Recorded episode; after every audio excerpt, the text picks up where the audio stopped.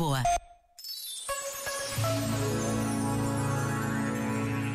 As últimas palavras do Papa Emérito Bento XVI foram: Senhor, eu te amo.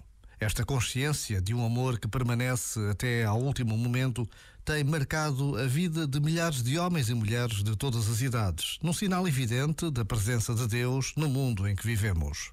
Acabamos de celebrar o nascimento de Jesus, o Filho de Deus, tal como acontece há séculos, e para o lembrar basta a pausa de um minuto. Já agora, vale a pena pensar nisto. Este momento está disponível em podcast no site e na app.